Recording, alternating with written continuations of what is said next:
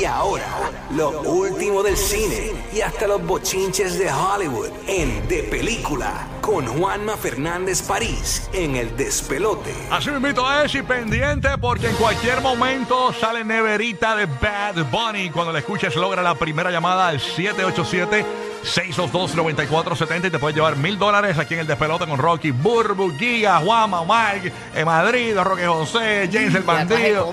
A todo el mundo gorillo aquí, todo activo. Así que bien pendiente, son mil dólares. Primera llamada, cuando contestemos la llamada y escuchen Bad Bunny Neverita, rompe llamar al 787-622-9470, que son mil dólares, Corillo. Así que Juanma, por lo menos vas a tener mucha gente escuchándote ahora. Siempre. ¿Qué insinúas? ¿Qué insinúas? No, que debe estar O yo no contribuyo al rating. Tú eh, al contribuyes, éxito. papito. Y tú, y tú más que todo, que es jueves, que es un día importante. Bueno, pues, de la, nada, pues de la encuesta. precisamente voy a, hacer un, voy a hacer un esfuerzo por concentrarme en hacer mi trabajo para reseñar el estreno de Black Adam, que es el- el- literalmente eh, la película más importante a nivel comercial que estrena esta semana en cines. Esta noche, para los que nos están escuchando fuera de Puerto Rico, están las, son las primeras funciones de esta película. Para los que Black están en Puerto Adam. Black Adam. Para los que están en Puerto Rico, ya la película estrenó y va a tener tandas desde principio de, de mediodía, que es cuando están arrancando los cines. The Rock lleva esperando. Mira, cuando yo entrevisté a The Rock para Hércules, él ya había confirmado de que iba a interpretar este personaje. Ha pasado Sí, más de una década esperando. Y entonces, mira.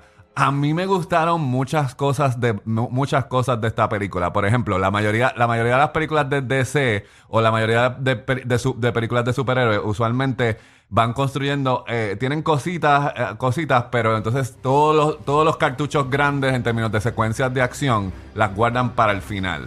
Black Adam no hace eso, mano. En los primeros 10 minutos yo dije, anda palo. O sea, si están soltando todo esto al principio de la película, ¿qué van a hacer para el Sí. clímax? Y tengo que decir que de años recientes es una de las películas de este género que más acción tiene. Ok. Lo otro que es súper interesante es que no es una historia de origen tradicional, porque Black Adam básicamente es este, este ente poderoso.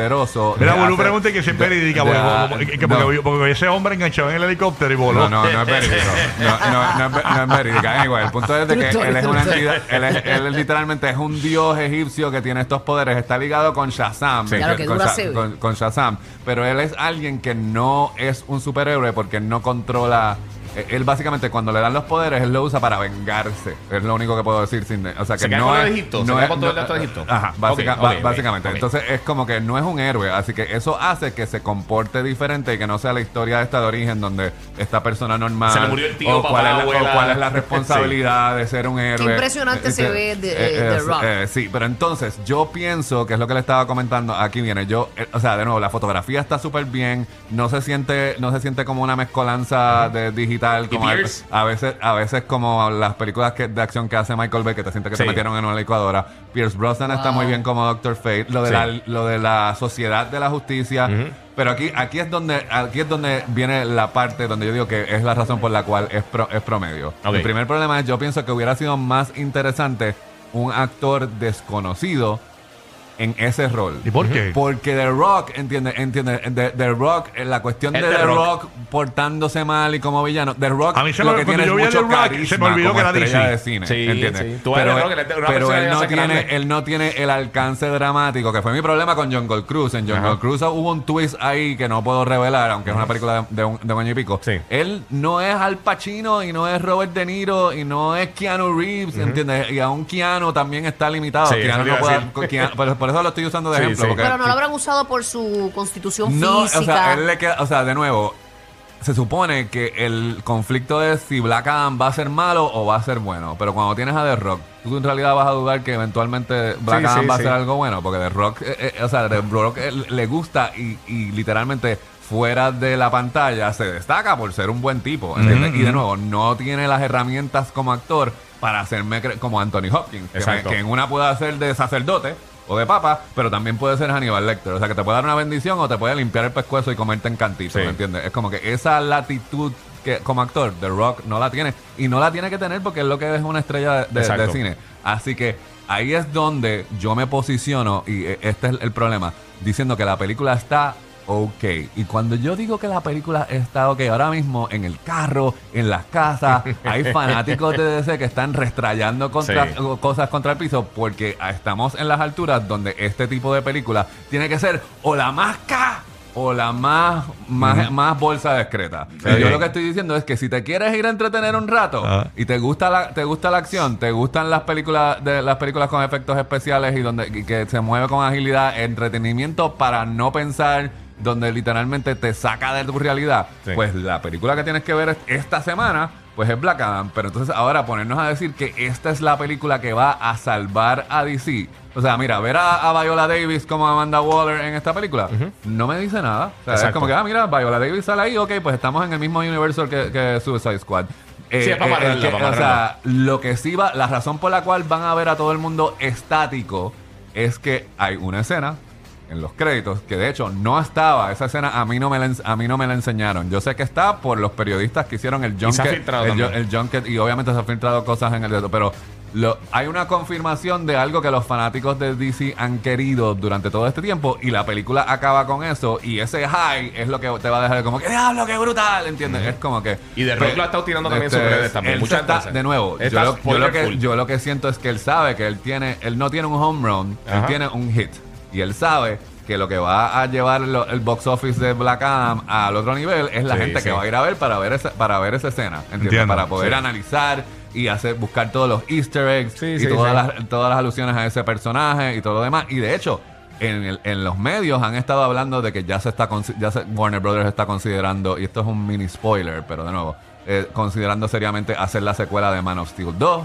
¿entiendes? Sí. o sea que se han, sacado, Cavill. se han sacado cosas que, Sí, sí, que sí. La, es- de la escena de que yo estoy hablando se supone que usted ahora de nuevo no me escriba a Juanma Parisine a- y deje a mi madre tranquila que ya no tiene culpa, ¿entiendes? De que No, le estoy, The Rock le estoy dijo. arruinando. O The sea, Rock lo dijo, Dwayne Johnson lo literalmente dijo. esa es la estrategia de mercadeo. Y entonces es eso, Sí, se sí. siente que esto es una película que es ok, que la quieren usar como ficha de negociación para otras cosas. Y Ajá. ahí es que yo digo que no funciona. Es una película que entretiene y que está cool, ¿entiendes? Pero de aquí a, a seis meses, Claro. eh, no voy a decir, diablo, aquella escena en Black Adam, qué cool, ¿entiendes? sí, es sí, como sí. que es simplemente... No es súper memorable. No, no es, no es Top Gun Maverick, ¿entiendes? Exacto. Es como que no es Top Gun Maverick, es una película que vas a querer ver eh, cinco veces o que, Sí, o sí. que fue o que fue memorable por diferentes razones. Anyway, pues vamos con la otra alternativa de cine comercial. Es un- el junte el junte nuevo de George Clooney y eh, Julia Roberts. Se llama Ticket to Paradise.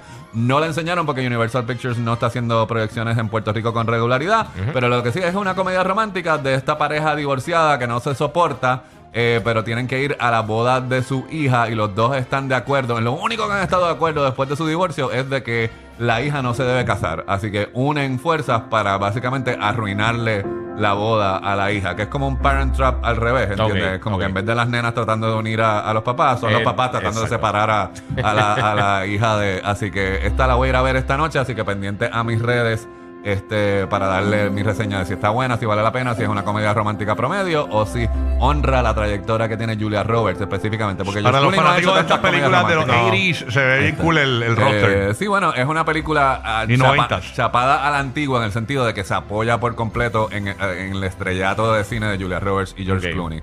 Entonces, alternativas en las plataformas de streaming. Eh, la película que me estaba preguntando Burbu hace par de semanas se llama The School of Good and Evil. Está disponible en Netflix y es una de- uno de los estrenos más grandes de la semana. ¿De? Esta película, ¿De qué? ¿De qué es? de- esta película básicamente es una película de fantasía de estas dos amigas que viven en un en una en un- un- un- como en un pueblito donde no son apreciadas ninguna de las dos que desean tener algo mejor y literalmente se las llevan a este mundo de fantasía donde hay dos escuelas, eh, dos escuelas, las escuelas que crean héroes y las escuelas que crean villanos. Pero esto tiene un feeling como de Harry Potter. Este, Sí, un- eh, entonces aquí viene el problema. A mí lo que me. La película está bien, que de nuevo, ahí, aquí voy. Es entretenida. Uno de mis hijos que no le gusta este tipo de, de, de películas, y lo que le gusta ver cosas explotar y cosas de carro, se sentó a verla y se quedó, se que- y se quedó viéndola hasta, a- hasta el final. Pero lo que tengo que decir es que el director de esta película es Paul Feig. Paul Feig es el director de Bridesmaid. Paul Feig es el director de Last Christmas. Paul Feig es el director de Spy. Yo no veo nada de él en esta película. Se- esta película se siente como una movida corporativa de Netflix para desarrollar una franquicia como The Descendants en Sí, Disney. sí. O sea, se siente literalmente, o sea, no hay ninguna chispa. Tiene a Charlize Theron y Kerry Washington en roles, en roles secundarios. Se siente más como un ejercicio de, de esto va a generar mucho el algoritmo y no como una historia que, que- que- que funciona. Eh, por, por- por sí sola. De nuevo, ¿Cómo se llama? entre- se llama The School of Good and Evil. Entretenida, pero se siente que de nuevo que Netflix hizo esta película que dura dos horas y media, pana, Mm. precisamente para dentro de dos, dos años tener cuatro más de este tipo de películas. Ok. Porque sabe que es un team movie a nivel fantasía y que eso se va a mover, eh, se va a mover dentro de, dentro de la plataforma. Y entonces la que te estoy recomendando a ti, ¿Una que serie? sé que una serie que sé que la que sé que la vas a ver, es una que se llama From Scratch. Es producida por Reese Witherspoon, protagonizada por Zoe Saldaña Ajá. y básicamente es una adaptación de una novela de este drama romántico ¡Ay, qué bello! de esta chica que estudia que estudia leyes y está frustrada con su vida y ella coge y se paga un, un, eh, un semestre en Florencia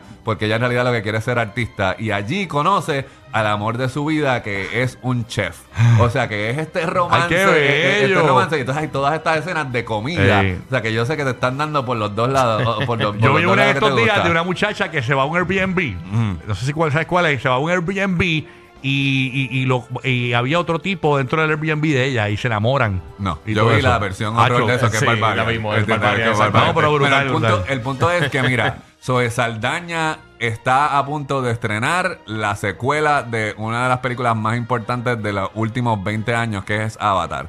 Cuando yo la vi en esta serie, yo diablo, ¿por qué a Zoe Saldaña no le han dado, no le han dado este tipo de papel de ella ser la protagonista de un drama romántico? ¿Entiendes? Es como Sí, eso es bien- eso es bien la- J-Lo, la bien hemos J-Lo. visto en acción, la hemos visto en fantasía, la hemos visto, pero Sí, el- siempre ella mucha ser, fantasía. ella ser la protagonista de este tipo de películas donde lo más complicado es qué va a pasar si se van a quedar juntos o si a qué le van a dar el trabajo como el chef en el restaurante. Y ella Los siempre Ángeles. la pintan de colores, está azul, está ajá. verde, Eh, está en todos lados. o sea que ella, eh, o sea, em, está, está chévere Sí, verla en esa. eh, son ocho, ocho capítulos este y de nuevo es, es ultra fresita, así que por eso es que va a ser primera en el Sí, queue sí. Es de el de Rocky, Rocky, Rocky full.